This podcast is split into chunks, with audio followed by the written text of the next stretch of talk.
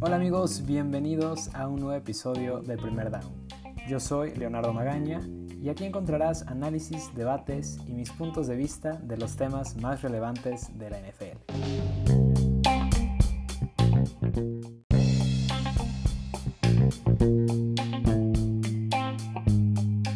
Y el día de hoy hablamos de dos temas, de dos equipos, dos equipos que están desesperados por regresar a ese Super Bowl. Dos equipos que han invertido, que han gastado y que esperan llegar a ese supertazón. Los Vaqueros de Dallas y los Seattle Seahawks. Ojalá lo disfruten.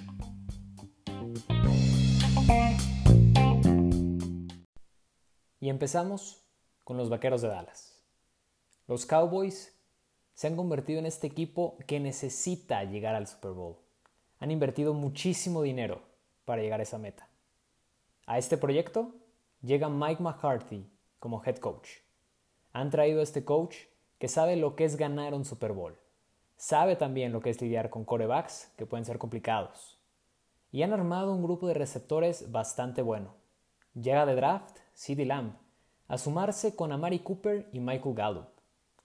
Cuentan con un corredor bastante bueno, Ezekiel Elliott, que sabemos que es de los mejores de la liga, aunque no ha estado en su mejor nivel. También una línea ofensiva que aunque se hecho un poco vieja, sigue siendo de las top. Los Cowboys tienen una defensiva que lo hace bastante bien. De alas defensivas tienen a DeMarcus Lawrence. También llega Everson Griffin en esta agencia libre. Buenos linebackers con Jalen Smith y Leighton Van Der Eck. Sin duda es un equipo que tiene un roster que es candidato a llegar a ese supertazón.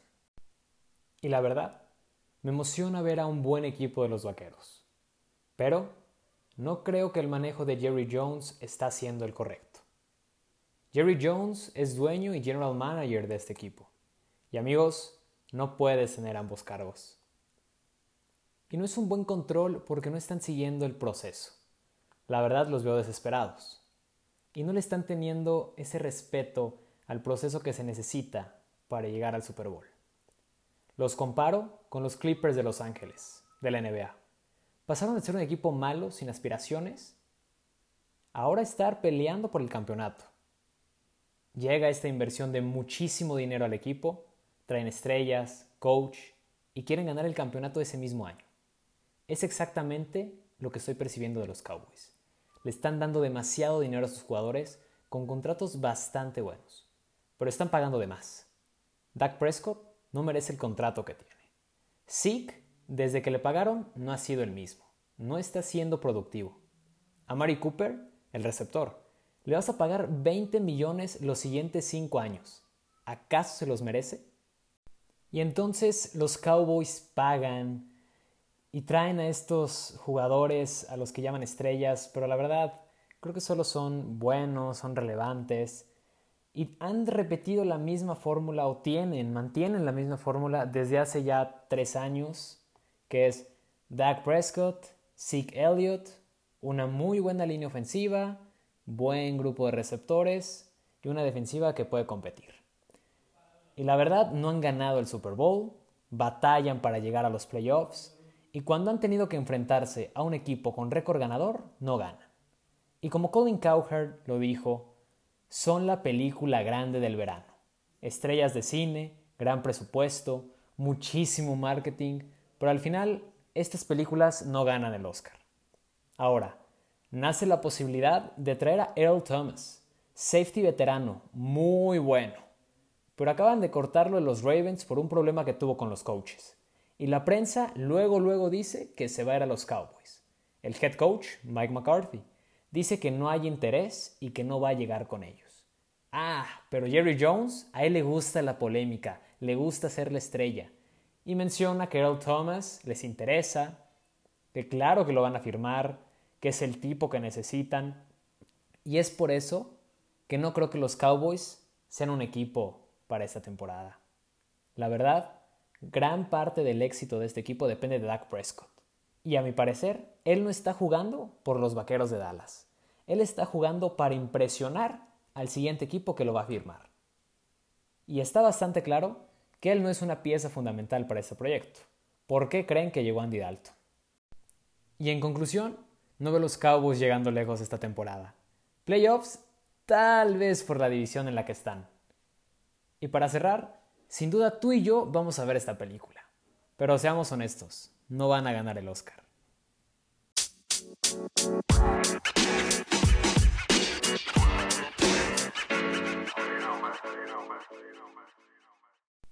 Y ahora avanzamos con el siguiente equipo, los Seattle Seahawks. Los halcones marinos son el equipo liderado, o más bien arrastrado, por Russell Wilson, coreback al que considero el mejor jugador de la NFL. Y literalmente, él es quien está salvando a esta franquicia. Muchos le dan el crédito a Pete Carroll por el éxito de los Seahawks, pero la verdad es que Russell Wilson es el que ha cargado con este equipo en su espalda, desde que desapareció esa legión del boom.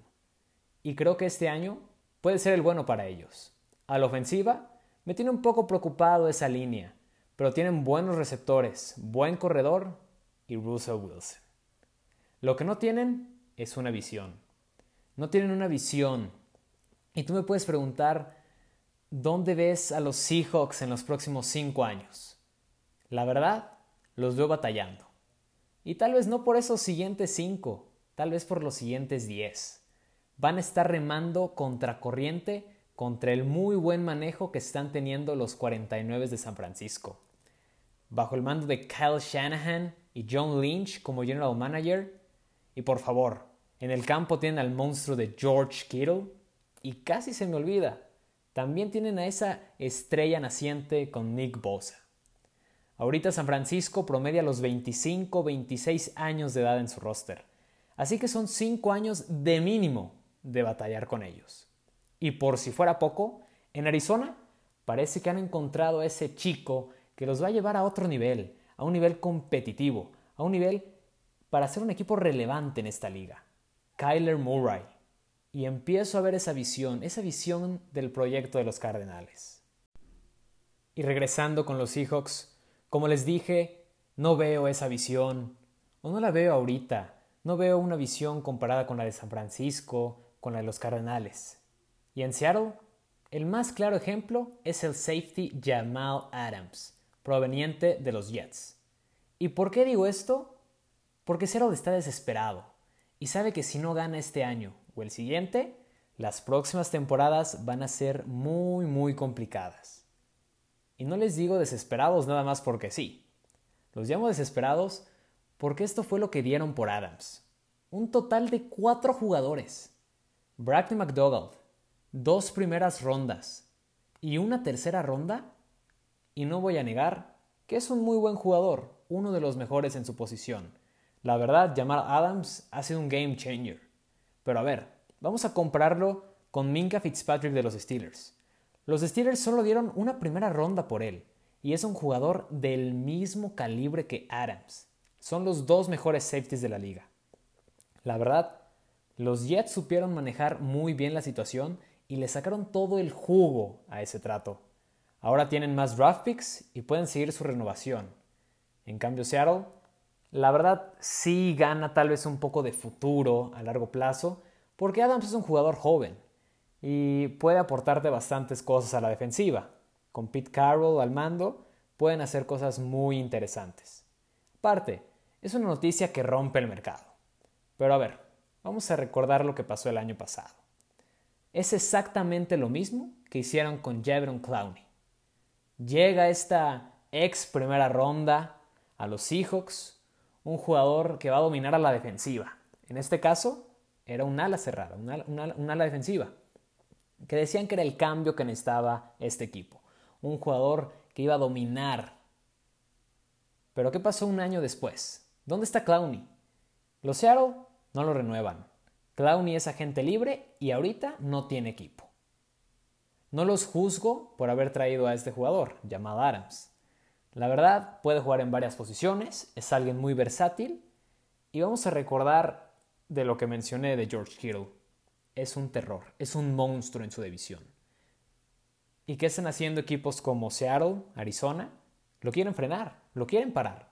Por eso es que llega Jamal Adams para ayudar a ese Bobby Wagner y poder controlar a George Kittle. Arizona hizo exactamente lo mismo en el draft. En primera ronda seleccionan a Isaiah Simmons, un jugador que puede jugar de safety, linebacker, corner, es sumamente rápido y dicen que es el hombre que puede parar a este increíble jugador, George Kittle. Así que, la verdad con los Seahawks, creo que una vez más Russell Wilson va a tener que dar el paso grande, aparecer en esos momentos, depender de él. Siempre va a ser ese jugador que los va a llevar hasta tercer down y van a esperar el milagro y a ver si Russell Wilson los puede salvar. Y la verdad creo que va a ser así por los siguientes cinco años. Russell Wilson tiene mucha presión, no tiene mucha ayuda. Espero un gran año de DK Metcalf. Creo que es un jugador que puede hacer grandes, grandes cosas. Esa velocidad, ese tamaño, esa fuerza. Ahora, Tyler Lockett es un veterano también, que se ha puesto como un jugador que puede ser bastante interesante a la ofensiva. Chris Carson, espero que no se lesione. Claro, eso afectó mucho a Seattle la temporada pasada, las lesiones. Por eso la verdad creo que les fue muy mal en playoffs. No traían equipo para competir. Se les lesionaron muchísimos jugadores. Pero bueno, Seattle los veo competitivos este año, el próximo, pero a partir de eso van a tener problemas en el draft. Eh, varios contratos de sus jugadores se acaban. Y hay que mencionarlo, el contrato de Russell Wilson es un contrato que te está quitando gran parte de ese tope salarial. Así que bueno, la verdad creo que los Seattle Seahawks van a batallar de aquí en tres años. Sin duda San Francisco va a dominar esa división. Los Rams son un peligro, los Cardenales tienen a Kyler Murray. No va a estar fácil para Seattle. Se vienen cambios importantes en los próximos años.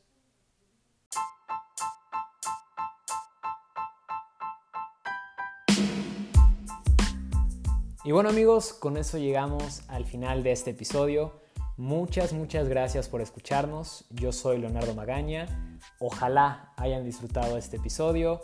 Ojalá les haya aportado algo. Eh, tengan una nueva opinión. Vean diferentes estos temas. Y bueno, espero que nos sigan escuchando y nos vemos muy muy pronto con un episodio nuevo. Muchas gracias.